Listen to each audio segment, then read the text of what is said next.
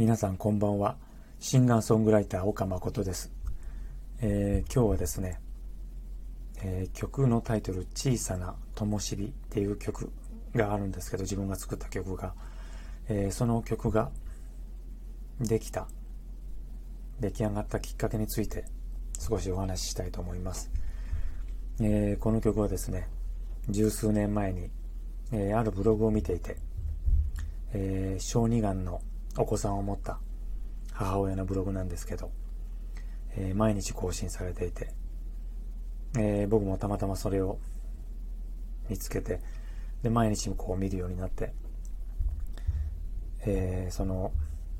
お母さんがですね、子供の病状を毎日書いていて、今日は元気でしたとか、えー、今日はちょっと疲れてぐったりしてますとか、今日はちょっと精密検査をしますとか、いろんなまあ、ことが書かれてて、まあブログの最後には、最後まである程度読んだんですけど、最後はやっぱりお子さんが亡くなってしまって、もうブログを閉鎖しますっていう形で、そのブログはも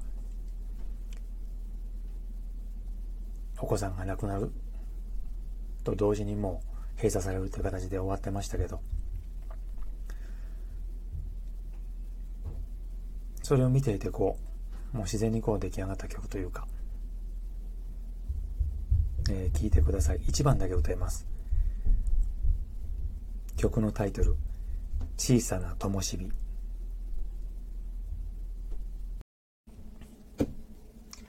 来年もあの桜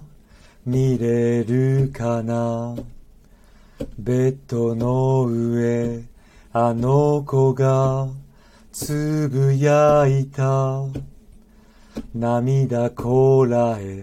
病室出て帰り道。一目はばからず声上げて泣いた。お願い神様。あの子を連れて行かないで。消えそうな小さな灯火